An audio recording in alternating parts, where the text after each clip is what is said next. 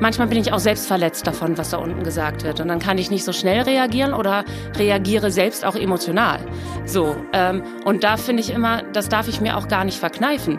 Denn letztendlich, die, der ganze CSD, da geht es darum, ähm, etwas, was ich fühle, wer ich bin, was ich bin, wen ich liebe. Also das, es geht so viel um das, was mich ausmacht.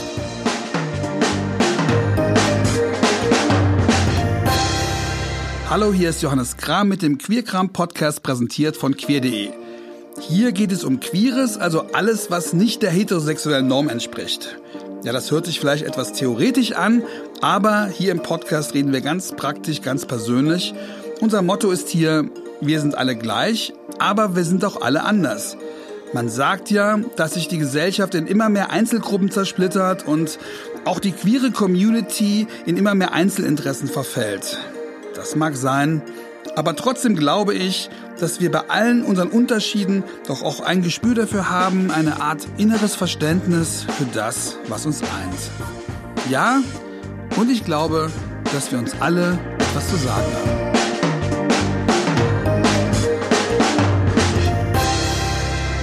Happy Pride! Es ist CSD-Saison und viele von uns wären jetzt mitten in Reiseplanungen oder Vorbereitungen oder einfach nur voller Vorfreude.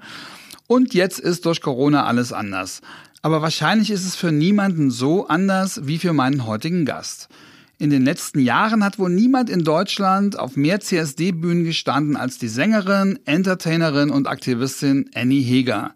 Sie moderiert viele CSDs in ganz Deutschland alleine oder wie ich finde in virtuosen Doppelmoderationen, aber auch als Sängerin in unterschiedlichen Konstellationen.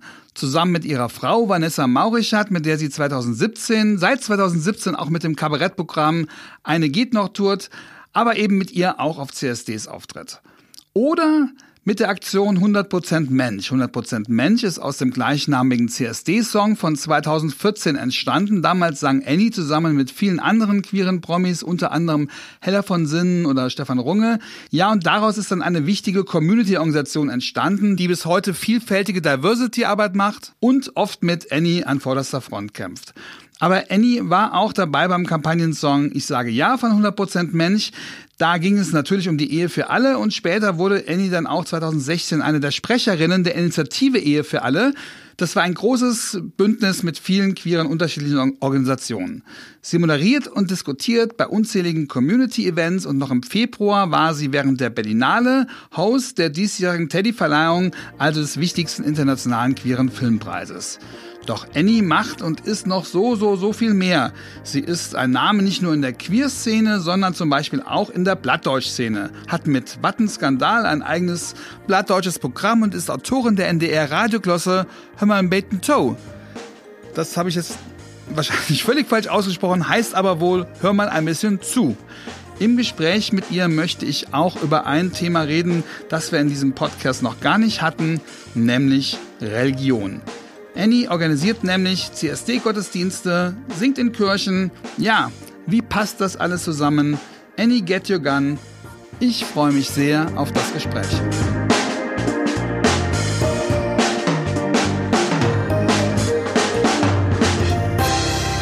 Hallo Annie. Moin!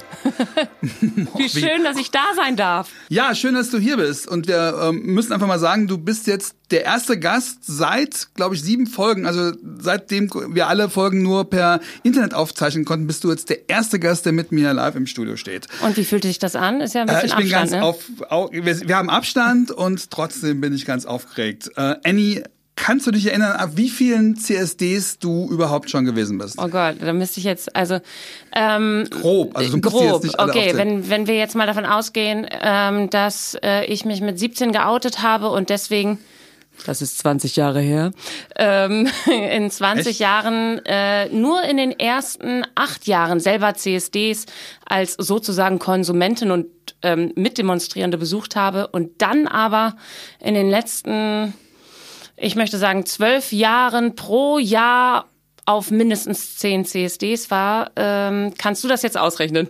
Nee, das kann ich definitiv nicht, aber es sind, sagen wir mal, viele. Ja. ja gut. Ähm, das sind natürlich CSDs in ganz Deutschland, weil du, du moderierst die, du, du singst auch da, du bist auch manchmal nur als Sängerin oder bist manchmal nur mit Axel Mensch beispielsweise. Ja.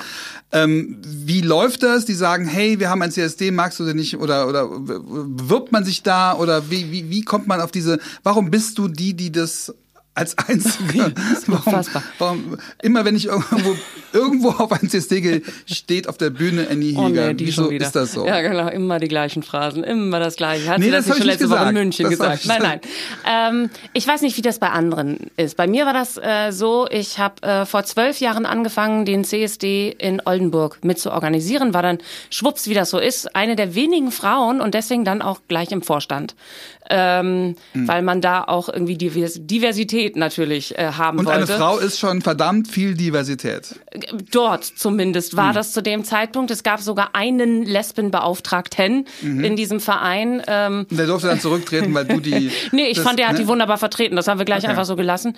Aber ähm, so bin ich überhaupt in die CSD-Orga Szene so reingekommen und dann natürlich auch, das nennen wir liebevoll in der CSD Nord-Kooperation, die Schwuppenlandverschickung. Also wenn äh, es irgendwo in der Nord-Kooperation Not am Menschen gibt, dann fahren wir zu den einzelnen CSDs und machen dort Radengel und ähm, Radengel muss man erklären, das ist also, so Security, das ist, äh, dass genau. die Leute nicht vor die äh, Richtig, also, Trucks laufen. Das sind ja wahrscheinlich bei euch auch richtige Trucker oder richtige ähm, Bagger wahrscheinlich nicht.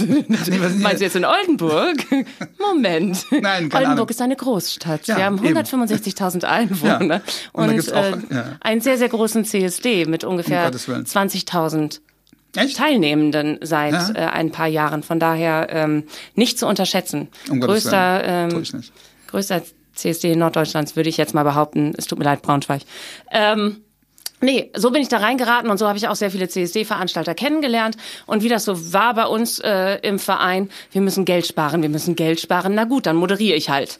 So, und ähm, so ist es dann gekommen. Und dadurch, Aber du warst schon vorher Moderatorin oder kamst du über die CSD-Moderiererei in den Moderationsjob ran? Genau so war's. Also so. eigentlich, ich, ja, eigentlich, ich habe vorher gesungen und getanzt und geschauspielt. Das war das, was ich. Also du moderierst hier heute große Galas und machst genau. auch Sachen, die gar nichts mit queer zu tun haben. Null. Also ich auch, mein Vater sagt immer, man muss aufpassen bei dir, du machst vom Kaninchenzüchterverein bis zum Kondomhersteller äh, jede Gala. Also ähm, ich habe große Freude daran, vor allem an Themen, mit denen ich normalerweise gar keine Berührungspunkte habe. Aber CSD ist ja nun mal wirklich volle Breitseite Berührungspunkt mhm. und ähm, ich bin dann auf sehr, sehr vielen CSDs gewesen und ähm, viele CSD-Veranstalter waren auch bei unserem CSD in Oldenburg. Und dann fing das so langsam an, dass sie einfach gefragt haben, möchtest du nicht auch bei uns moderieren? Und ich glaube, ich habe mich noch nie beworben, dafür Echt? einen CSD zu moderieren. Ich habe durchaus mal, wenn ich einfach nur irgendwo singen wollte mit meinen Swing-Mädels oder so, ähm, da habe ich dann Swing mal was. Marriage ist was? Sweet Sugar Swing es sind ähm, sind Mary Tina und ich. Äh, wir machen Good Old American Swing Musik. Das auch noch. Und ja, genau. Und wir haben dieses Jahr zehnjähriges Jubiläum und äh, wir können uns kein beschisseneres also auch, also, Jubiläumsjahr gerade vorstellen. Ja. Das heißt, das ist auch noch eine Möglichkeit, in der du auch, also das heißt, du genau. trittst, du trittst entweder auf alleine, du trittst auf mit deiner Frau, du trittst auf mit 100% Mensch, du trittst auf jetzt in der genau. Konstellation. Das, was die Menschen brauchen, das, was die Menschen wollen, das sind ja auch, die, jedes C, jeder CSD in Deutschland hat ein anderes Gesicht. Genau, und darüber möchte ich mit dir sprechen. Was, wie unterscheiden die sich? Was sind so die Merkmale? Merkt man das direkt? Äh, weiß man vorher schon, wie die ticken? Warum ticken die anders? Erklär das mal ein bisschen. Also, der, jeder CSD in Deutschland ist historisch auch ein bisschen anders gewachsen, kommt aus unterschiedlichen Ecken. In Oldenburg kommt der sehr, der CSD sehr aus einer aus einer äh, linken Szene ähm, mhm. Und äh, dadurch ähm, sind auch die Finanzierungsstrukturen andere in Oldenburg immer gewesen.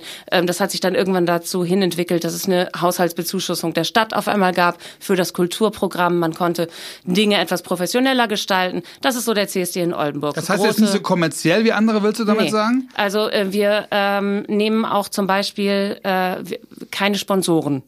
Ähm, die wow. irgendwie ähm, genannt werden wollen, großartig. Also wir wollen kein CSD in Jägermeister Orange oder Jefer Grün. Und hinter der Bühne äh, hängt kein riesen Sparkassenlogo oder so? Nein, tut wow. es nicht. Also hinter der Bühne hängen die Banner von der IVIT-Kampagne, die Banner von den anderen äh, CSD. IVIT ist, ich Nord weiß, was ich tue, das ist eine Kampagne machen, genau. der AIDS-Hilfe. Ja. Entschuldigung. Genau, Nein, man muss auch nur falls es, es gibt, ja. gibt auch jemand, der das gerade nicht, dem das nicht direkt eingefallen ist. Richtig. So, also ähm, das ist eben nicht dort. Dann gibt es aber natürlich riesige CSDs wie äh, der CSD in Hamburg oder aber auch in München oder in Berlin. Ähm, ich, ich glaube, jeder, der schon mal auf diesen drei CSDs war, äh, kann wirklich sagen, so unterschiedlich wie diese drei äh, kann man eigentlich gar nicht sein. Weil die Mentalität so verschieden ja, ist. Ja, äh, die ist sehr unterschiedlich. Vor allen Dingen ist in Hamburg zum Beispiel ähm, the scenery, also die Aussicht ist fast fantastisch auf die Alster. An der Alster an der Außenalster. Genau, direkt ja. an der Außenalster. Geht aber natürlich auch so mit den Ständen, mit den Infoständen und den Partybuden und dem DJ Tower so um die Alster drum herum und irgendwo so am Ende steht eine Bühne. So und da hast du halt eher Laufpublikum. Das ist unglaublich schwierig, die Menschen mit Botschaften Botschaften zu versorgen von so einer Bühne. Ähm, Weil das ist die, wie, so ein, wie so ein Weg, wo man so Stationen macht und die Leute gucken und genau. gehen weiter. Und du hast so einen Blick auf eine Currywurstbude. Mhm. Ähm, so, das ist eine ganz große Herausforderung und trotzdem mag ich den äh, CSD besonders gerne, weil das. Du alle zehn Minuten das selber erzählen kannst, weil die Leute richtig, sich ausgetauscht das haben. Das auch. Also die Vorbereitung ist marginal. ähm, aber äh, man hat eben man hat in Hamburg wirklich das Gefühl, man trifft jeden aus der ganzen Szene. Es ist so ein mhm. bisschen wie Klassentreffen. Und das ist ganz schön. Es kann Warum? sein. Weil das, weil durch dieses Rumgelaufe, dass man irgendwann an jeden, jeden halt auch gesehen hat?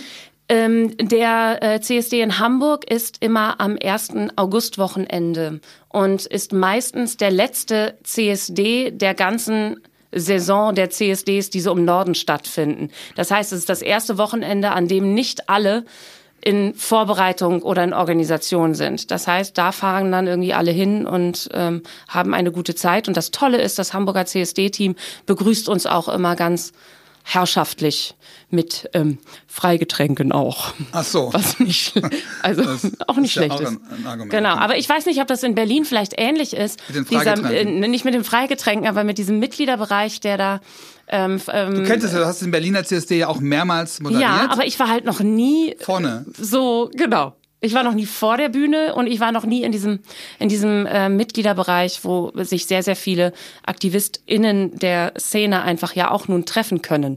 Du warst ich, im Mitgliederbereich noch nicht? Nee, ich war immer nur in dem was noch danach kommt. Also die also Schleuse. Also VIP, VIP, genau, die Schleuse den, ganzen, zur Bühne. Wo die ganzen Künstler sind, Richtig. die du dann anmoderierst. Ich habe Felix Jen gesehen. Gesehen oder angefasst? Ich habe ihn nicht angefasst. Nein, nein, nein, nein, nein sowas mache ich nicht.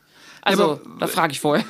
Ja, schon klar, aber wenn du, wenn du den Berliner CSD moderierst und du hast diese ganzen großen Künstler, ist das eher, was dich ähm, aufgeregt macht oder sind es die vielen Leute? Erklär mal, was du da, was da bei dir im Kopf vorgeht, wenn du da. Wie viele Leute sind das? 100.000, die da vor einem stehen? Nee, das sind ja eigentlich mehr. Also bis zur bis zur Siegessäule stehen ja quasi die Menschen. Hinten dünnt, dünnt es sich ein bisschen aus.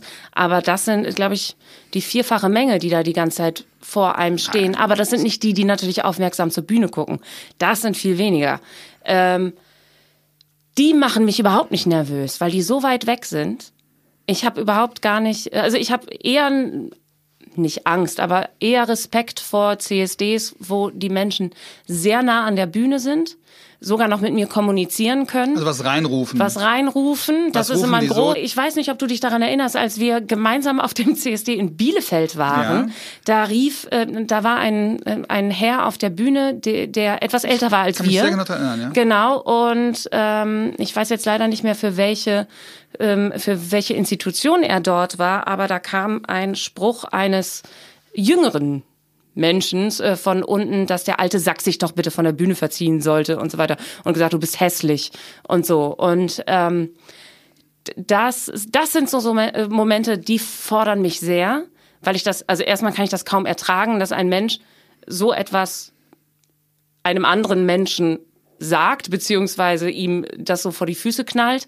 Ähm, dann auch noch auf so einer Veranstaltung, in der es ums Gegenteil um, genau, es irgendwie um Respekt, um Akzeptanz geht und um Toleranz und wie auch immer, dass wir eben das begrüßen, was an dem anderen anders ist als an uns selbst, weil äh, die Welt sonst so wirklich tierisch langweilig wäre. Ähm, das ist schwierig, da auch adäquat drauf zu reagieren. Ich habe eine absolute Machtposition, wenn ich da oben stehe. Einmal, weil ich oben stehe, ich stehe meistens erhöht zu den Menschen. Und du hast ein Mikrofon in der Und Hand. ich habe ein Mikrofon in der Hand und der Mensch da unten eben nicht. Und wenn ich wollte, könnte ich ihn verbal platt machen und er hätte keine Chance, sich großartig dazu zu äußern, weil die Menschen ihn wahrscheinlich gar nicht richtig hören würden. So. Du hättest aber, aber hören können, weil das, was er rief, das hast ja nur du gehört und der Mensch auf der Bühne, weil du hättest ja auch, sag ich mal, anders lösen können. Entscheidest du das innerhalb von einer, von einer Bruchteil von einer Sekunde, wie man dann reagiert oder ja, wie, was sind überhaupt die Kriterien? Absolute, das ist tagesformabhängig. Manchmal bin ich auch selbst verletzt davon, was da unten gesagt wird. Und dann kann ich nicht so schnell reagieren oder reagiere selbst auch emotional. So. Ähm, und da finde ich immer, das darf ich mir auch gar nicht verkneifen. Denn letztendlich, die, der ganze CSD, da geht es darum, ähm, etwas, was ich fühle, wer ich bin, was ich bin, wen ich liebe. Also das, es geht so viel um das, was mich ausmacht. Und ich finde, da muss ich manchmal nicht so tun, als wäre ich, äh, ähm, äh, als wäre ich aus Stahl und das würde alles irgendwie an mir abprallen. Da kann ich auch einfach mal sagen, das, was du gerade gesagt hast, das hat mich zutiefst verletzt. Glaubst du, dass das dann auch ankommt oder ist das einfach nur, um die Situation zu liegt, retten? Liegt ein bisschen am Alkoholspiegel desjenigen, der die Dinge gesagt hat. Die Zunge liegt, äh, sitzt oft ähm, lockerer bei Menschen, die ähm, bereits Alkohol getrunken haben. Und da machen wir uns nichts vor. Das äh, ist auf CSD-Veranstaltungen häufiger der Fall. Ich würde mir das manchmal anders wünschen, kann aber total verstehen, dass da Unmengen von Menschen sind, die ja ein, das feiern wollen, was wir schon erreicht haben. Das ist ja ein richtig, eine richtig schwierige Gratwanderung. Genau, es ist Party. Wir wollen ja auch mit, mit Party in der Öffentlichkeit sein. Wir wollen auch mal ja, klar. Mehrheit sein. Wir wollen auch ja, mal nicht Rücksicht nehmen Demonstration müssen. von Lebensfreude. Und, so. Und, so. Und auf der anderen Seite wollen wir natürlich unsere politischen Botschaften ähm, uns selber vergewissern und selber formulieren, aber natürlich auch in die Welt rausrufen und mit Menschen diskutieren auf der Bühne. Ähm, ist das immer so schwierig, auch, auch, auch ohne, sage ich mal, so einen Einwurf, oder ist es generell so das Problem, diese, diese Gratwanderung ja, zu bestellen? Ich habe auch schon mal von unten zugerufen bekommen, so, hört jetzt auf mit dem scheiß Gelaber und immer nur Politik, ich möchte wieder Party machen und so, wo bleibt die Musik? Ja, ähm, ich finde, ähm, wir haben als CSD-VeranstalterInnen in Deutschland und der Welt versucht, eine sehr, sehr kreative Mischung zu finden, eben aus wie ich ja immer gerne sage, aus Bumsfallerer und Botschaft. Also, dass man eben, dass man versucht nicht zu sagen, das hier ist die politische Abschlusskundgebung und danach können wir uns alle betrinken und feiern, sondern dass, ähm, dass das alles nacheinander und zwischendurch und im Kuddelmuddel stattfindet, dass wir gerade ein, keine Ahnung, äh, ein, ein Travestiekünstler auf der Bühne hatten und im nächsten Moment ähm, hole ich aber jemanden vom Lesbenring auf die Bühne und habe mit der ein wirklich äh, gutes Gespräch oder dann eben jemand von dieser, von der wir gerade sprachen, IVIT-Kampagne, von der AIDS-Hilfe. Also ich finde... Oder wir haben jemand ganz Bekanntes auf der Bühne, warum die Leute extra angereist kommen oder wir haben jemanden, den niemand kennt. Das ist ja auch diese ganz ja. wichtige Möglichkeit, auch da, sage ich mal, die regionale Szene zu stärken, denen die Bühnenmöglichkeit zu geben. Das ähm, machen ja sehr, sehr viele CSDs, zum Glück. Also die ganz, ganz Großen eher nicht, weil ähm, die sich darauf verlassen, dass sie eben so groß sind und dass jeder bei ihnen spielen möchte, weil da so viel Publikum ist. Aber ich äh, kann wirklich sagen, dass bei den anderen 35 CSDs in Deutschland, ähm, gerade die Förderung von lokalen Newcomern und Newcomerinnen ähm, sehr im Vordergrund steht. Aber es sind ja keine Profis, die das organisieren meistens. Ne? Das sind ja meistens Richtig. Vereine und ähm, die, die müssen quasi alle ja. das Rad neu. Äh, der zu, die Zuhörerin, der Zuschauer sieht nicht, dass du gerade wissend, äh, wissend grinst. Das heißt, das ist ein, das ist, das ist natürlich auch eine, auch eine Riesenaufgabe. Es gibt, ist ein riesiges, ein riesiges Event, was natürlich einer wahnsinns professionellen Vorbereitung bedarf. Auf der anderen Seite sind es immer neue Teams. Es sind, es sind Leute, die das nicht hauptberuflich machen. Ähm, wünschst du dir da manchmal mehr Professionalität? Das kann ich gar nicht so bei einem Kamm scheren. Ähm, ich finde, fast jede, jedes CSD-Veranstaltungsteam kann mittlerweile jede Großveranstaltung in Deutschland wuppen, weil sie einfach unglaubliche Erfahrungen gesammelt haben in den letzten 40 Jahren. So, die einen mehr, die anderen weniger. Mhm. Ähm, und sicherlich gibt es ähm, Verbesserungsbedarf hinsichtlich der Professionalität, auch was Bühnentechnik angeht. Ähm, ähm, oder eben auch ähm, Gespräche mit der Stadt oder mit dem Ordnungsamt. und solche Sachen, ähm, dass man auch vernünftige Sicherheitskonzepte hat. Also man wird da, man wird zum Großveranstaltungsprofi, wenn man da lange genug dran bleibt. Wenn man nur ein Jahr mitmacht, dann natürlich nicht. Und diese CSD-Teams sind in ihrer Zusammensetzung sehr dynamisch. Da hast du recht. Also es kommt oft. Dynamisch ist das ein, ein, eine Umschreibung für was? Für dass sich äh, die ProtagonistInnen doch sehr austauschen so über die Jahre. Also das, mhm. was sich vielleicht jemand in fünf Jahren an Wissen erkämpft hat, äh, kann dann eben, es kann dann eben sein, dass er nach fünf Jahren sagt, ich kann nicht mehr. Oder das ist nicht mehr mein Team. Oder hier werden mir nicht die Botschaften vertreten, die ich gerne vertreten möchte. Es gibt natürlich überall, wie das so ist, Befindlichkeiten. Und die gibt es gerade bei so einem emotionalen Thema. Das ist ja nicht nur irgendeine Demonstration. Ähm, die gibt es immer und dann explodiert es auch mal. Es gibt richtig viel Streit. Ne? Ja. Ne? Äh, auch bei den Großen. Äh, die, Gerade bei den Großen. Ja. ja. Da reden wir auch gleich vielleicht noch ein bisschen drüber, aber jetzt erstmal diese Bühnensituation. Ne? Du sagst, mhm. es ist, ein, ist ein, eine Gratwanderung, ist eine Spannung, die da ist. Ähm, gibt es so Tricks oder was könnte man lernen? Wie könnte man CSD-Abschlusskundgebung noch besser machen? Oder wie könnte man das besser miteinander verzahnen oder noch besser ja. verzahnen, dass wir Politik und Party wirklich äh, genießen können?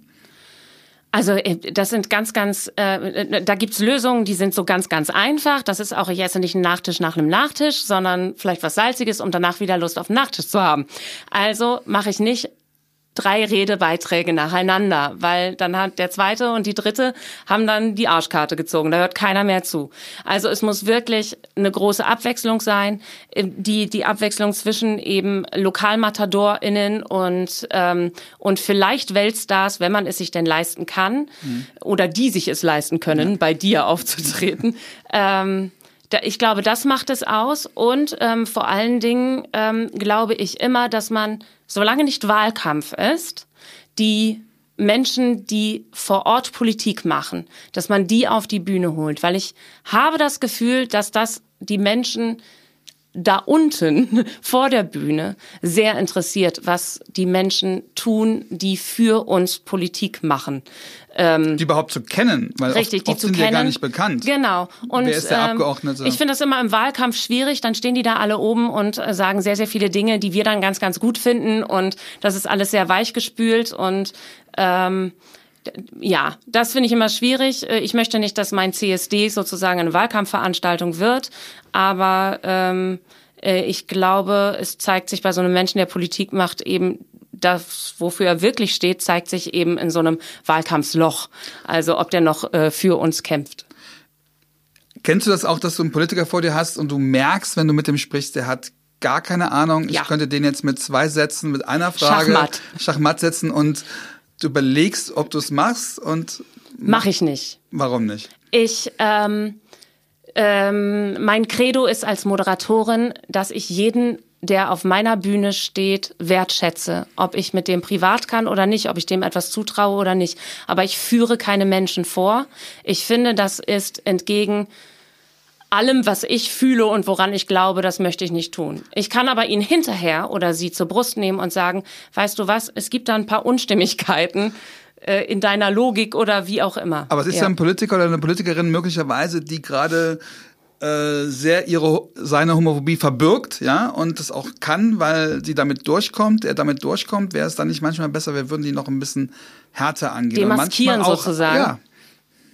Also ich stelle schon Fragen, die worauf ich gerne eine Antwort hätte. Ich stelle keine Frage, ähm, bei der ich bereits die Antwort weiß, weil das würde mich selbst langweilen. Mhm. Also sind also man fragt nicht nur die Positionen ab, weil die kennt genau. man ja genau. auch schon, ne? Ja, die, die lesen also wir auch schon vorher. Sie zu, das muss man, das muss man ja, finde ich gut, Vielfalt. Ja, ja, ja, äh, also jeder soll doch lieben, wer er will. Nein, das brauche ich alles nicht. Ähm, ich ähm, habe das Gefühl, dass die Menschen, die du gerne demaskiert haben möchtest oder denen du anders auf den Zahn gefühlt haben möchtest, dass ich die eher erreiche, wenn ich ähm, sie nicht bloßstelle.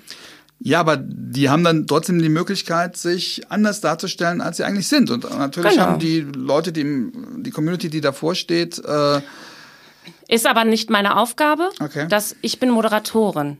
Ich bin die, die das nicht bewertet. Okay.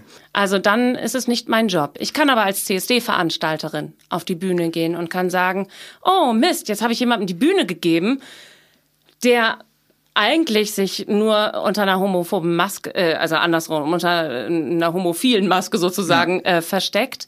Ähm, darunter sieht es eigentlich ganz anders aus. Aber ich als Moderatorin kann das nicht. Und schon mal gar nicht ohne Absprache mit den Menschen, die mich für diesen Job engagiert haben. Denn die haben sich etwas dabei gedacht, dass dieser Mensch auf der Bühne steht und, Und zwar redet von dir interviewt wird. Das und heißt, von mir interviewt ja. wird. Und äh, es gibt da ja ganz, ganz äh, unterschiedliche Vorgehensweisen. Manchmal bekomme ich richtige Fragenkataloge zugeschickt und da darf ich mich eigentlich nur daran halten. Das ist schwierig für mich, möchte ich sagen. Äh, äh, und dann gibt es aber auch ähm, so CSDs, da kommst du an, kriegst noch nicht mal einen Soundcheck mit, weil der für dich gar nicht vorgesehen ist und äh, dann bekommst du den Ablauf des Tages halt mit der ersten Moderation in die Hand gedrückt. So, ähm, das macht mir am meisten Spaß. Also da laufe ich zu Hochtouren auf, ne? Ähm, das liebe ich. Hast du das Gefühl, manchmal stehen Künstlerinnen auf der Bühne, die da eigentlich nichts zu suchen hätten, weil sie mit der Community nichts zu tun haben? Absolut. Jetzt Natürlich. brauche ich Namen. Total. Nee, oh Gott, nein. Denunziantum Nein, aber wer- wer- aber steht mir nicht ganz so gut, aber ähm, natürlich, das gibt es. Und ich kann das verstehen, wenn du Erfolg haben möchtest, dass du dir Nischen suchst. Denn wo hat man, ähm, wo hat man schnell Erfolg in Nischen? So, ähm, und ich, ich finde es auch nicht gut, dass ich jetzt unsere Community als Nische bezeichne, aber letztendlich ja. ist es nichts anderes, Ja. genau. Und äh, da gibt es sehr, sehr viele, aber ich kann das auch nicht ganz verurteilen, denn wir, wir brauchen unsere Alliierten und wenn die ähm, zu unserer Arbeit und zu dem, was wir wollen, einen anderen Bezug bekommen, dadurch, dass sie bei uns auftreten, dann hat das für mich schon wieder eine Rechtfertigung. Das bindet die dann auch ein bisschen an die Community. Absolut. Und sie sind gleichzeitig auch wieder Sprachrohr in ihr heteronormatives Lebensgeflecht. Ich hatte so ein bisschen bei der, bei der letzten äh, CSD-Saison, wie heißt die von den Spice Girls, die jetzt da aufgetreten Mel ist? C. Mel C. Die ja auch nicht unbedingt was mit der Community zu tun hatte, die sich aber aus irgendwelchen Gründen die, die Prides ausgesucht hatte und dadurch so eine richtige, auch mit ihren Tänzern, ich hatte das Gefühl, Ja. dass sie sich richtig Gedanken gemacht hat, wie sie ja, damit die da Community ankommt erreicht. auch. Ja. dazu muss man aber auch sagen, dass sie schon damals als Sporty Spice, ich war kein Spice Girls Fan, aber ich weiß jetzt trotzdem, ähm, schon äh, sehr gut bei ähm, uns Lesben angekommen ist. Okay. Ähm, es war schon immer so, dass man äh, gemunkelt hat und sich gewünscht hat, dass sie vielleicht doch eher ähm, sich nicht zu Cis-Männern hingezogen fühlt, sondern Aber war nicht so, zu- war nicht so. Wohl nicht nicht, so aber äh, deswegen war sie schon immer relativ präsent äh, in der Szene, möchte ich sagen. Redest du mit diesen Leuten dann auch Backstage oder ist das. Mit Mel C jetzt nicht unbedingt, Ja. weil das in Berlin keine Chance gab, weil ich direkt vorher auf der Bühne war und danach ist sie so weggeschleust worden. Aber eine Woche später war sie ja in Hamburg. Genau. Äh, und da hat ja Vanessa Maurichat, also meine Frau, Deine Frau moderiert. genau, moderiert und hat sie anmoderiert. also und einer von euch ist immer Richtig. irgendwo. So, und sonst äh, äh, am Ende sonst noch Holger Edmeier. Also einer von Genau. uns ist Holger immer da. Edmeier ist der Gründer von 100% Mensch, mit dem er auch die ganzen Songs gemacht hat, die Songs, Ja. glaube ich, komponiert sogar und mit Richtig. dem, er, mit dem du auch schon ganz viele CSDs moderiert hast. Genau, ein Moderator, der mal, der größer ist als ich auf der Bühne. Das ist auch mal ganz schön, das hat jetzt Vanessa nicht gehört. Aber ähm, Und da macht ihr auch auf der Bühne Witze drüber, auf der Sehr. Größe, ne? Das habe ich auch schon ja. gesehen. Ja. Aber ähm, Vanessa hatte die Chance, mit äh, Mel C dann auch wirklich zu reden. Und, ähm, Und da, sie kam trotzdem zu dir zurück. ja, Nee? die sind vor allen Dingen gleich alt. Also ja, Man- Vanessa hat sie, glaube ich, auch angekündigt auf der Bühne als eine ehemalige Schulkollegin von ihr, die sich ein bisschen besser gehalten hat, ein bisschen mehr Sport getrieben hat. Ja, Witze auf eigene Kosten. natürlich, immer. Das kommt sehr, sehr gut an. Äh, Ja. Wenn man auf dieser Bühne äh, über, sich, ähm, über sich selbst lachen kann und auch über das eigene Klischee. Also Was ist dein Klischee? Was ist das Klischee, was du da von dir selber erzeugst? Also ich bin eigentlich die, von der man nicht erwartet, dass sie irgendeine Form von politischem Verständnis hat. Ich bin halt die Hüpfdo Hupfdohle aus dem Theater, die auch äh, gerne mal ähm, hohe Schuhe was anzieht. macht dich dazu, außer den hohen Schuhen? Also, wa- Außer was- den hohen Schuhen. Mein Beruf an sich, also ich habe einfach, bevor ich angefangen habe, diese ernsthaften Moderationen zu betreiben. Weil du halt Sängerin einfach- bist. Denkt man, Sängerin, die kann genau. nicht- die kann- hat keine nicht- Ahnung von Politik. Richtig, Ja. genau. Und äh, die, was weiß ich. Also da gab's äh, diverse Momente, in denen ich, das kann ich glaube ich ganz klar so sagen, sehr unterschätzt worden bin. Und Du, hast, du ähm, machst in deiner Show von dir auch Witze über, über deine Barbie ich bin halt ich und habe da ähm, bediene vielleicht einige Klischees, so die ähm, die die man vielleicht einer Lesbe so zugestehen würde. Und dann bin ich aber auch wieder ganz ganz anders und muss dann manchmal mich sogar verteidigen. Und äh, wofür wofür? dass ich ähm, nicht also wenn man mich anguckt sofort denkt oh die steht aber auf Frauen. Das äh, passiert relativ häufig Gibt es auch umgekehrt, dass Leute, es gibt gegen mir früher oft, dass Leute sagten, hey, du bist ja gar nicht. Äh, du bist ja gar nicht so tuckig. Du bist, ja, bist ja gar nicht so ein typischer Schwuler und das auch als Lob gemeint ist. Ja, schlimm, oder? Das ist das Allerschlimmste. das ist so richtig. Boah, ja, da gibt, das gibt es viel. Ganz, ganz viel. Und von dann immer sehr, sehr Seite abwehr, äh, ähm, also ausschließlich von heterosexuellen äh, die das aber als Kompliment meinen Menschen. und sich ja, natürlich. so ein bisschen wünschen, alle Lesben wären so wie du. Alle natürlich so ähm, und ähm, auch immer dieser Satz: Oh, schade, dass du der Männerwelt verloren gegangen bist. So, als wäre ich jemals da gewesen. Ähm, also es ist so vor allen Dingen immer mit so einer großen Abwertung Frauen gegenüber, die nicht so aussehen wie ich und zwar weil weil wir alle einfach sehr, sehr unterschiedlich sind, so. Und das kann ich überhaupt gar nicht ertragen. Ähm, ich finde das ganz grausam. Ich weiß es nicht. Hast du mal was über mich gehört? Hat, hat mal jemand was gesagt über mich? Äh, Ob die überhaupt lesbisch ist? Die tut doch nur so. Die will doch nur in der LGBTQI-Sternchen-Community so richtig absahen. Nee. Ob ich das gehört nicht. habe, aber ich kann mir schon vorstellen, dass das äh, mitschwingt bei dir und dass man denkt, ja. weil du auch sehr professionell wirkst, du wirkst halt so wie aus irgendeiner Fernsehshow entsprungen, ne? mit deinen oh. Kärtchen, ne? du bist halt sehr gut, du, bist halt, du wirkst halt sehr professionell und ähm, äh, genau, du singst dann auch noch und und äh, ja, und dann denkt man, äh, komisch. Dass die, die kann ja gar nicht lesbisch sein, so habe ich mir das anders vorgestellt, oder? Das meine ich nicht, aber es ja? ist schon, es ist schon äh, du bist da schon, glaube ich, sehr unique, oder? Hast du das nicht das Gefühl? Ich kenne, hm, ja, wenige, glaube ich, die das so tun. Das ist Richtig. unangenehm, das so auszusprechen. Nee, oder? ich bin, denke gleichzeitig nach und mir fällt ja, niemand unangenehm, ein. Unangenehm, das so gefragt zu werden, wie gerade? Ja, ja, weil damit, wenn ich jetzt einfach Ja sagen würde, ja, klar, würde ich echt unbescheiden klingen. Ja ich mache das gerne, was ich mache und ich mag mich auch gerne so, wie ich bin. Und manchmal bin ich butchier und manchmal bin ich halt fammiger. Ich weiß nicht, ob es den Komparativ gibt, aber ich glaube, alle haben es verstanden. Manchmal bin ich halt etwas buschikoser ja. und äh, vor allen Dingen ohne, wenn, wenn ich nicht mein mein Bühnen-Make-up irgendwie drauf habe. Äh, und manchmal bin ich einfach absolut gerne auch glamourös im Paillettenkleid und mit den High Heels unterwegs. So. Und du bist ja dann auch nicht oft oder du bist ja auch meistens dann nicht alleine auf der Bühne.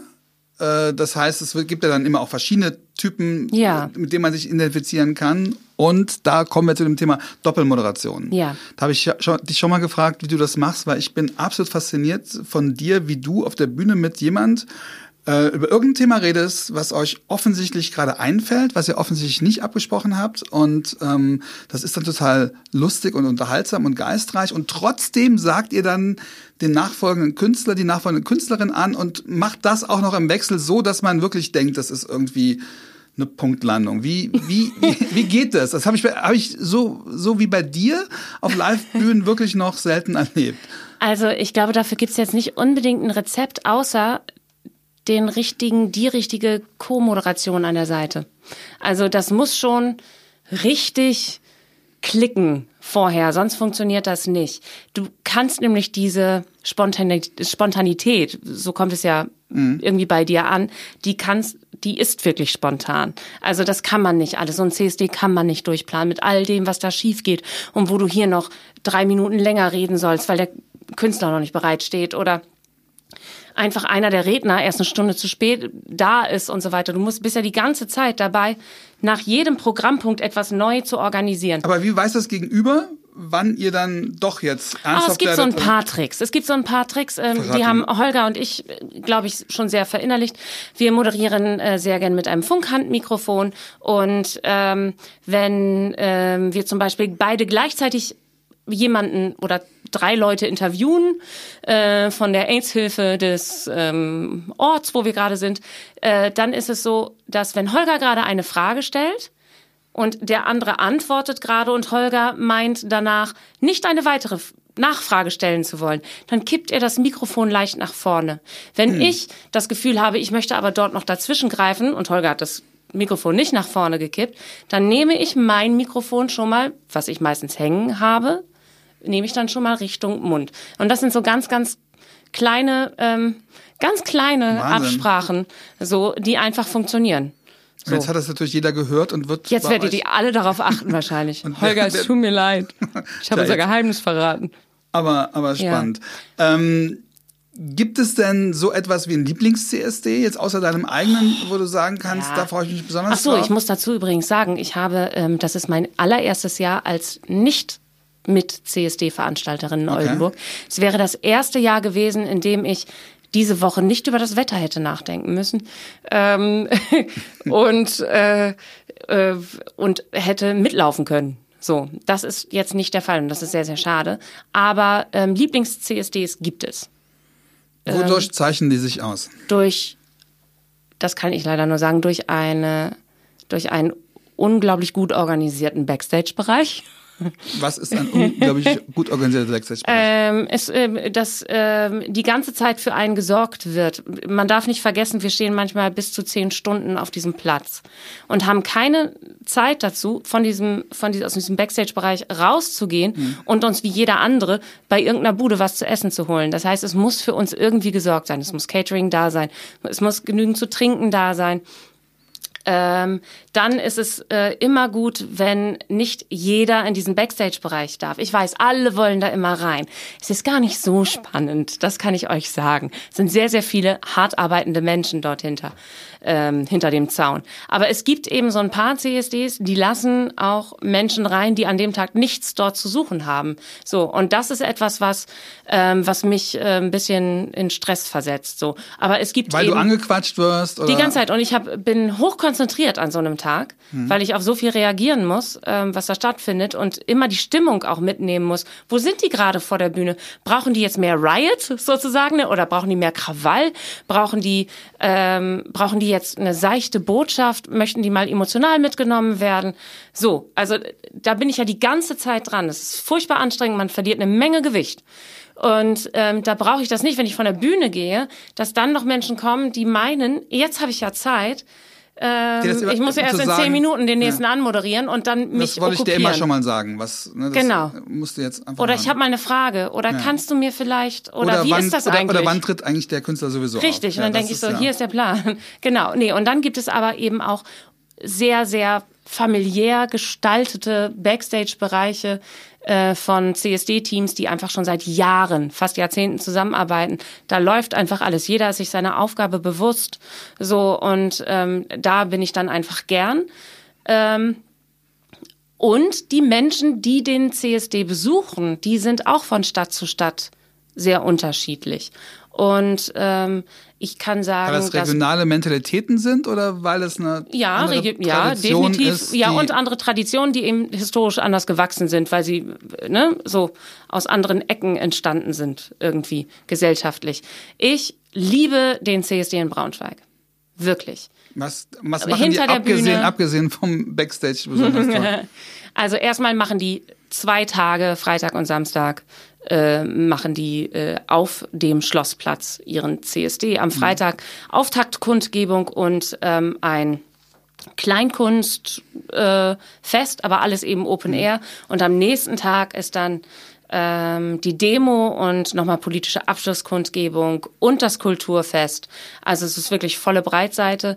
Ähm, und äh, die, die Menschen, die auf dem CSD in Braunschweig sind, die, die vor der Bühne sind, sind ein sehr, sehr aufmerksames Publikum. Da habe ich das Gefühl, ich bekomme die Botschaften über die Rampe und das interessiert die Menschen, die da unten stehen. Die sind eben nicht nur für die Party da.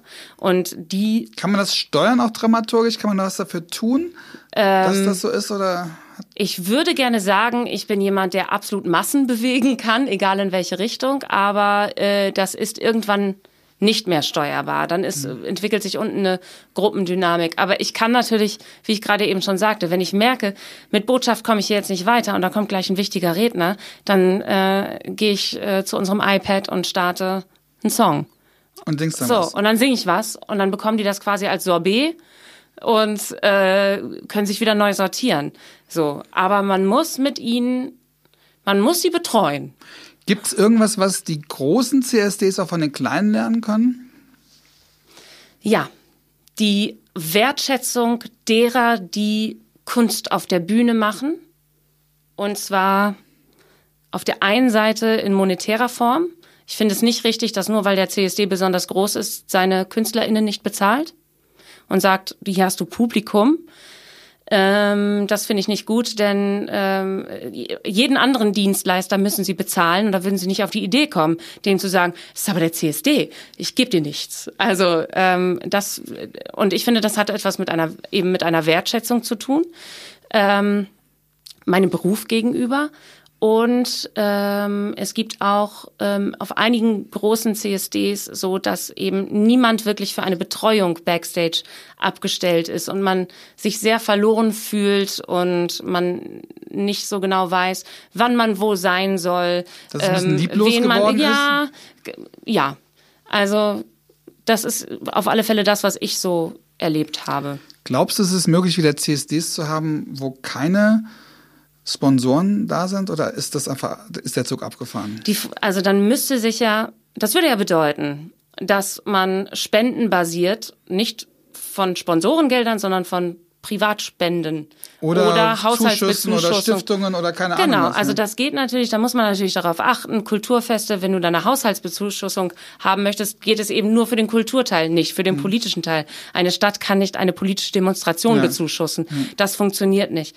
Die Frage ist, wo kommen die Gelder her? Wenn ähm, ich mag das auch nicht, dass dass da wie zum Beispiel in Berlin. In Berlin ist, glaube ich, das beste Beispiel dafür, dass da diese ganzen Firmen mit ihren Trucks dabei sind, die auf einmal regenbogenfarben angemalt sind. Das Argument lautet natürlich, dass die sich da der Community ja auch äh, ein, Forum geben, ihren eigenen Mitarbeiterinnen auch ein Forum geben. Dass ja, aber gab es da nicht eine Studie ähm, äh, und eine Befragung von Mitarbeitern von eben solchen Firmen, äh, eben genau mit der Frage, und fällt es dir jetzt einfacher, mit deiner Sexualität offen im Betrieb umzugehen und eben sich gar nichts verändert hat? Ich meine, da gab es so etwas, das suchen wir gerne raus. Ich, ich kenne die Studie auch ja. und ich äh, habe auch von einem großen ähm, Konzern äh, von einem Menschen, der sich darum kümmert, genau das auch bestätigt bekommen. Das ist natürlich, machen wir uns nichts vor, Marketing. Ja. Und wollen wir das? Also ich, ich, ich, hab, ich, hab, ich glaube sogar, dass es oft kontraproduktiv ist. Das natürlich, äh, ne, das ist relativ wenig Geld, äh, was man da ausgeben kann und kann natürlich trotzdem immer mit, immer mit dem Argument kommen, wenn man äh, homophobe Strukturen im Unternehmen anklagt, hey, wir sind doch sogar Ach, auf dem CSD. Genau. Und deswegen bin ich der Meinung, man müsste die, die Schwelle noch sehr, sehr, sehr viel höher machen. Also ja. man müsste gucken, also wie ist tatsächlich die Arbeit, ähm, ähm, wie sind die Netzwerke, ähm, ähm, was, was tun die tatsächlich? Ja, ja.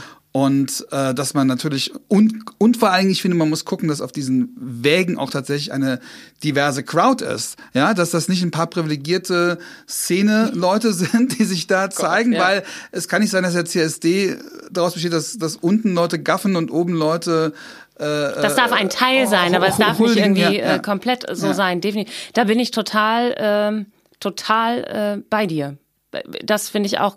Von mir aus kann der Berliner CSD-Demozug um einiges kürzer sein, aber dadurch eben mit ähm, es braucht nicht so viele äh, Wagen. Nee, es, es braucht, braucht nicht so viele Wagen. Wagen. Und wir wissen doch sowieso, die letzten Wagen kommen immer an, da ist das Kulturfest später. schon vorbei. Ja. Äh, die bekommen davon gar nichts mit. Was ich ähm, ziemlich toll fand, allerdings in, äh, in Berlin, ist ja auch ähm, die ähm, hatte ja auch die evangelische Kirche einen großen Truck.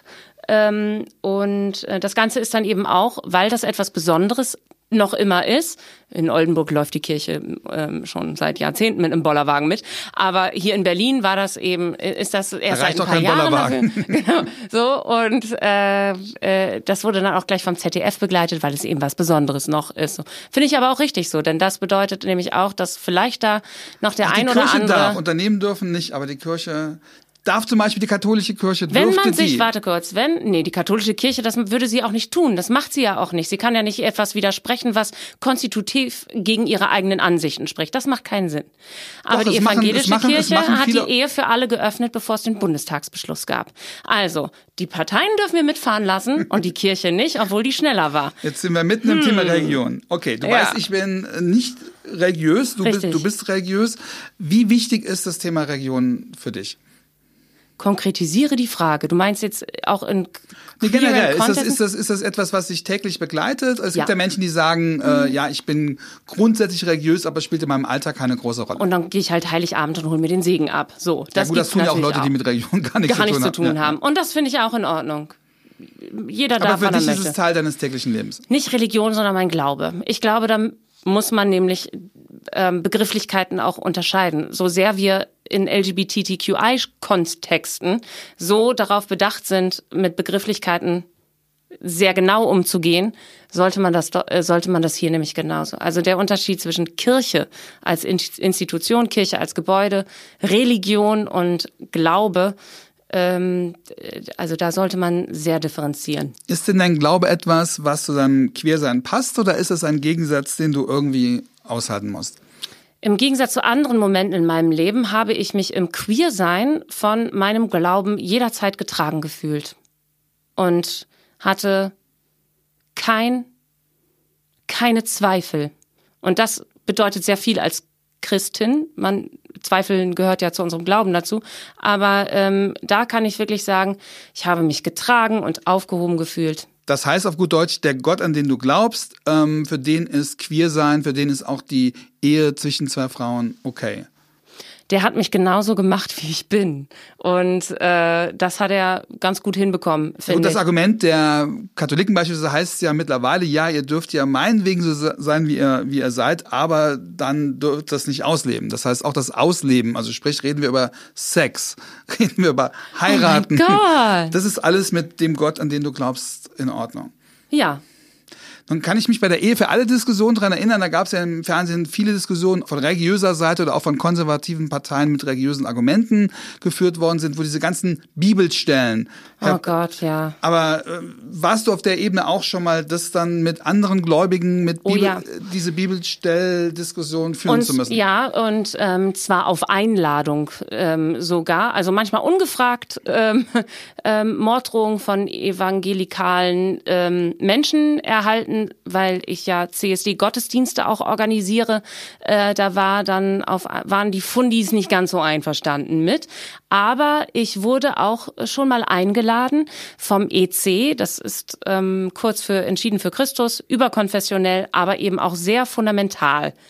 Ne? Was heißt fundamental? Also ähm, äh, sie, ähm, sie glauben an eine hohe verbale Inspiriertheit Gottes in der Bibel. Das heißt, ziemlich viel lesen sie wortwörtlich. Also Jesus ist über, das, ist über das Wasser gelaufen und Adam und Eva sind tatsächlich. Und äh, Rippe und äh, Okay. wie auch Oh, immer. So, so. das ganze Programm. Ähm, und das, Das war heißt, es sind eine, auch Kreationisten, die glauben, dass die Erde erst seit 7000 nicht, nee, Jahren... das ne? nicht unbedingt. Also ich sag nur an eine hohe verbale Okay, Inspiriertheit, nicht gänzlich. Aber ähm, auch unter denen gibt es vielleicht Kreationisten, das habe ich jetzt nicht abgefragt. Aber es war eine junge Erwachsenengruppe und die haben dann nämlich gesagt, ähm, Homosexualität, ähm, das äh, also von unserem Gefühl her müsste das ja eigentlich total richtig sein, aber wir sind, äh, wir bewegen uns glaubenstechnisch in Kontexten, da ähm, steht, dass das eine Sünde ist und dass es nicht darf. Und dann haben die mich gefragt, ob ich zu ihnen kommen könnte, um mit ihnen darüber zu sprechen. Und das fand ich ganz, fand ich einen groß, großen Schritt von, von denen. Und bin ich auch gerne gekommen. Als und Sünderin. das sind wir alle. Das ist das Schöne. Sünder sind wir alle, aber ähm, ähm, in diesem Kontext Also wäre nicht ich im dann. Sexual-Moral-Kontext. Genau. Und ähm, da haben die natürlich, die waren sehr, sehr gut vorbereitet und sie waren aber bei jeder Frage, die sie mir gestellt haben, immer, hatten sie immer Angst, dass sie mich mit der Frage verletzen. und haben deswegen immer vorher gesagt, das soll jetzt, also soll jetzt überhaupt nicht verletzend wirken, ähm, so und haben dann erst ihre Frage gestellt. Es hat ein bisschen gedauert, dass man, dass sie da auch freier wurden. Ähm, und die haben natürlich diese Bibelstellen, von denen du sprichst. Ähm, du hast ja wahrscheinlich besser im Kopf als ich. Da geht's um Männer, die bei Männern liegen. genau, du sollst dich nicht neben einem Mann, ja, Genau, und eine Frau soll sich nicht und so weiter. Ähm, dann aber eben auch, es gibt diesen einen Satz, ähm, was Gott erzürnt und das ist ähm, Hexerei und ähm, dass du nicht zwei verschiedene Stoffe am Körper tragen kannst und Homosexualität. Und ähm, das Schöne ist, weißt du, wie lange das Wort Homosexualität schon existiert? 100 Jahre. Genau. Wann ist nochmal die Bibel geschrieben worden? Äh, etwas länger her. Richtig. Also, was stand da? Bevor da Homosexualität Na gut, aber stand. Es ist ja beschrieben worden, dass da Männer bei Männern liegen. Nee, eben nicht. Da steht Päderastie. Und ich glaube, da können wir uns an der Stelle sehr, sehr einig sein, dass wir das auch nicht gut finden. Ähm, jedoch ähm, hat mein, mein Stiefvater, der auch evangelische Theologie studiert hat, hat auch zu mir äh, gesagt, aber sogar wenn es dort stehen würde. Na und? Ist dieses nicht, ist das nicht von Menschen geschrieben worden? Müssen wir nicht den soziokulturellen Kontext betrachten, wann es geschrieben worden ist und sagen wir nicht auch als Christen, Gott spricht zu uns durch das lebendige Wort, also das, was sie jeden Tag erleben und äh, nicht durch das Geschriebene. Das ist immer wieder, du musst immer wieder das prüfen, was in dieser Bibel steht. Das ist jetzt so der luthersche Gedanke, ne? über den brauchen wir heute nicht reden. Der regt mich sehr auf und das, obwohl ich evangelisch-lutherisch bin. War, war, Aber, war, ganz kurz, warum? Also wer schon so viel wusste und so viel begriffen hatte und die Freiheit zum Denken, zum Lieben, zum Leben geschenkt hat, der das dann nicht hinbekommen hat, ähm, kein antisemitisches und frauenfeindliches Arschloch zu sein, das finde ich äh, ist schon fast eine Leistung. Aber ähm, das ist auch etwas. Meine Tante sagt immer, wenn sie dann irgendwann gestorben ist und sie trifft Luther wo auch immer, dann möchte sie mal fragen, was, was er also da nicht begriffen hat. Du machst das Kunststück queer und gläubig zu sein und das Kunststück evangelisch und gegen Luther zu sein. Ja, ich finde, man kann sich da nicht in Schubladen pressen. Also ich kann von mir behaupten, die Weisheit nicht mit Löffeln gefressen zu haben. Und ich habe keinen Wahrheitsanspruch für andere, was meinen Glauben betrifft. Und deswegen. Das ja. heißt aber, wenn du über diese Bibelstellen dann sprichst und du sagst, es ist eigentlich ja fast egal, was da steht, weil es haben eh Menschen geschrieben. Ähm, das ist auch eine Ebene, auf der jemand schlecht mitgehen kann, der ja, dann kann, genau. Wenn, wenn, wenn derjenige so sehr am Text hängt, dann sage ich ihm, okay, aber dann guck in den Urtext hinein. Was, was steht da? Was stand da wirklich als wir in einer anderen Sprache? Was stand da für, eigentlich für ein Wort? Wenn aber ist das nicht so? Entschuldigung, wenn ich gerade unterbreche, ja. weil ich habe diese Diskussion auch geführt mit Christinnen und Christen äh, im Rahmen der ganzen Ehe für alle Sache. Ja. Und ich habe mir irgendwann abgewohnt, ich rede nicht mehr über Bibelstellen. Ich rede auch nicht über Koranstellen, weil, nein, einfach ja. weil natürlich immer jeder alles mit allem begründen kann. Und es nie, es keine Haltung gibt, die nicht auch äh, äh aus oder gegen die Bibel, aus oder gegen den Koran begründet wird und ich irgendwann sage, okay, das ist euer Problem, das ist euer innerchristliches Absolut. Problem. Ich erwarte nur, dass das in unserer politischen Diskussion gar keine Rolle spielt. Richtig. Und so weiter würdest du auch gern. Ja, ich bin für eine strikte Trennung von, von, ähm, von Staat und Kirche, so sagen wir es ja, ähm, absolut. Wie strikt dürfen die Kindergärten betreiben? Bitte? Dürfen, so, sollen, sollen die christlichen Kirchen Kindergärten betreiben? Wenn ich ein Kind hätte, oh Gott, wenn ich ein Kind hätte und ähm, ich möchte gerne, dass das in meinem Glaubenssinne erzogen wird, nicht erzogen wird, sondern begleitet wird, dass ihm Geschichten erzählt werden von, von Regenbogen zum Beispiel, von Hoffnung, von Zuversicht und dass auch die drei Stunden am Tag, in denen es vielleicht im Kindergarten ist, ähm, dann finde ich das in Ordnung, dass es dann auch einen evangelischen Kindergarten Aber du Beispiel weißt, dass es in vielen Regionen äh, überhaupt keine Alternative gibt, dass du überhaupt nicht in die. In, das wollte ich dazu jetzt noch ja. sagen. Also unser soziales System in Deutschland ist einfach total ja. aufgebaut. Wir können jetzt nicht von jetzt auf gleich sagen, das darf es alles nicht mehr geben. So. Das funktioniert nicht, weil dann ist Aber ja. Aber guck an, was in Polen passiert. Das heißt, diese ja. ganze Doktrin in Polen, die darin besteht, LGTBI als eine Art Ideologie zu bezeichnen, als etwas zu bezeichnen, was nicht zu diesem Land gehört, was nicht zur Gesellschaft gehört und was ja auch du zu unserer Ausgrenzung führt. Ja, du hast völlig recht, dass, diese, dass, diese, äh, dass es diese ja. Möglichkeit gibt. Die Frage ist halt nur, wenn eine evangelische Kirche ein, ein, eine Kita einrichtet, einrichtet, wie auch immer, ähm, die sich um Kinderbetreuung kümmert. Warum die nicht? Weil das genauso Kinder sind, die da drin sind, genau so eine staatliche, also eine Unterstützung bekommt, zumindest wie eine, die nicht evangelisch ist. Da mu muss ich nochmal drüber nachdenken. Das kann ich dir an dieser Stelle nicht sagen. Ich habe schon oft mir überlegt, was, ähm, wenn es um existenzielle Themen geht, wenn es gar nicht um darum um ein fiktives Kind von mir geht, sondern was ist, wenn ich in die Palliativmedizin muss, wenn ich dabei bin zu sterben, wenn ich in ein Heim muss, wo will ich hin? Und ich möchte irgendwo hin, wo die Menschen ähnlich denken wie ich und ähnlich glauben wie ich. Wenn wir jetzt sagen, das sind alles Einrichtungen, die keine Zuschüsse von staatlicher Seite mehr bekommen, dann habe ich diese Möglichkeit nicht. Wie machen wir das dann? Muss ich also jetzt dafür sorgen, jetzt dafür sorgen, dass äh, ganz, ganz viele andere Christinnen jetzt, also ich, ich weiß gar nicht, wie das gehen soll infrastrukturell. Hast du da eine Idee? Nee, das ist auch tatsächlich gerade nicht mein Problem. Mein Problem ist gerade, dass die katholische Kirche gerade mit dem Thema Frühsexualisierung, mit dem, mit diesen, mit dieser riesen ähm, Kampagne, die sie gerade gegen unsere Minderheiten fährt, mhm. dass ich ähm, finde, dass das total verharmlost wird, indem man sagt, ist doch okay, ist doch, ist doch nicht so schlimm, ist doch nur ein Kindergarten. Und ja, äh, natürlich, natürlich, wird, werden die, natürlich werden die Kinder da nicht indoktriniert, aber natürlich ähm, werden Familien dazu gezwungen, ja, weil sie kein anderes Angebot haben, ihre ähm, das Kinder okay zu finden. Natürlich. Ja, das, das okay zu finden, als ob der Katholizismus, so wie er, sage ich mal, strukturell äh, in diesem Land. Ähm, und das ist total schlimm. Und ich finde das wirklich schlimm, weil, ähm, weil es unter anderem dazu führt, dass äh, niemand beispielsweise oder fast niemand äh, außerhalb unserer Communities den Verhältnissen in Polen widerspricht, weil man irgendwie denkt, naja, das sind halt Katholiken, so sind sie halt. So sind sie halt. Gefährlich. Ist, äh, äh sie sind halt gefährlich. Aber wir sind natürlich trotzdem beide dafür, dass jeder seine seine seine Region und seinen Glauben und alles das. Ja klar. Das also wir waren schon mal in diesem Land an einem Punkt, wo das mit der Religionsausübung ja. echt schwierig wurde. Und da äh, die, das ist halt eine Gratwanderung. Und da gibt es eben so Menschen wie mich, ähm, die die sich das für sich und ihr Leben wünschen und ähm, dann gibt's Menschen wie dich, die sich das ganz anders wünschen und trotzdem müssen wir gucken, dass wir es beide hinbekommen, ohne dass die jeweilige Freiheit des anderen da irgendwie Nur darum gefährdet geht's. ist. Genau. Was ist problematischer in der in deinem Glauben oder in deiner Region queer zu sein oder, oder in deinem Queerness diesen Glauben zu haben? Also wo, wo kriegst du mehr Verständnis? Wo musst du mehr erklären? Also ich bin, äh, meine größten Anfeindungen habe ich als Christin äh, innerhalb der LGBT-Community. Nicht andersrum. Ähm, außer, Was heißt, ähm, also ich kann jetzt natürlich auch nur von meinem Glauben sprechen. Ich, äh, ich klammer jetzt explizit den katholischen Glauben aus, denn der hat mit mir so viel zu tun wie mit dir.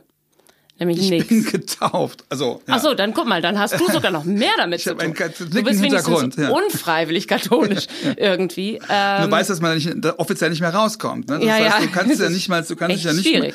Mehr, das heißt, ja. du bist noch nicht mal Heide, ne? Ich bin natürlich ausgetreten, aber das akzeptieren die natürlich nicht. Ne? Du musst Herrlich. zwar keine Kirchensteuer zahlen, aber du bist offiziell noch in deren System. Ja, ähm, aber ich habe viel, viel größeres Unverständnis äh, innerhalb der äh, unserer Community ähm, äh, Christin zu sein ähm, als andersrum. Ähm, natürlich auf der katholischen Seite absolute Ablehnung und ähm, Was ist auf der ähm, Queerseite die Ablehnung? Ähm, absolutes Unverständnis, auch Beschimpfungen, ähm, wie ich mit so einem Scheißverein äh, kooperieren könnte, ob ich, ähm, ob ich total dumm wäre, an etwas zu glauben, ähm, wie Jesus. Ähm, all solche Dinge. Und, ähm, Wie gehst du ähm, damit um? Ich habe ähm, ein ganz, ganz großes Verständnis für diese Menschen äh, entwickelt, im Sinne von nicht Verständnis von, ach ja, der Arme, der weiß, nur noch, weiß es nur noch nicht besser, keine Sorge. Das meine ich nicht, sondern ich kann die Verletzung, die Kirche angestellt hat in ihrer kompletten Geschichte der Existenz von Kirche, die kann ich absolut nachvollziehen und ich kann jede Ablehnung und Abwendung von dieser Institution kann ich absolut verstehen, denn diese Verletzung, die Kirche betrieben hat in den letzten, keine Ahnung wie viel tausend, jetzt fast 2000 Jahren, ähm, äh, die, ähm, die kann man nur versuchen gut zu machen, aber das wird man wahrscheinlich gar nicht schaffen können. Du hast jetzt in einem nicht-christlichen Podcast die Chance, als Abschluss oh mein Gott, Amen. was Christliches uns auf den Weg mitzugeben. Was, was Christliches? Wäre, was wäre das? Gibt es irgendwas, was jetzt passt? Also, ich würde sagen, ähm, wenn man sich schon das gleiche Symbol teilt, nämlich den Regenbogen, der so äh, bezeichnet ist eben für die LGBTQI-Sternchen-Community, aber eben auch für das Christentum, dann sollte man sich mehr darauf besinnen, was man gemeinsam hat. Und ähm, ich glaube, das ist die absolute, das absolute Gebot der Liebe ähm, und äh, nicht ständig darauf achtet, was dich von mir, was mich von dir unterscheidet. Ich lasse das jetzt so stehen. Amen. Ich nicht Amen, ich null Amen. Annie, vielen, vielen Dank für dieses Gespräch. Vielen Dank, dass ihr zu Hause zugehört habt. Bitte kommentiert, bitte vor allem, wenn ihr es noch nicht gemacht habt, jetzt sofort diesen Podcast abonnieren. Hört das nächste Mal wieder rein. Danke dir, danke euch. Ich danke für die Einladung und dass du mich so viel wirres Zeug hast auch reden lassen. Das, äh, ich, ich habe das Gefühl, wir können jetzt noch drei Stunden weiterreden. Das machen wir demnächst. Aber erstmal hier ein Schnitt. Alles Liebe, danke euch. Ciao.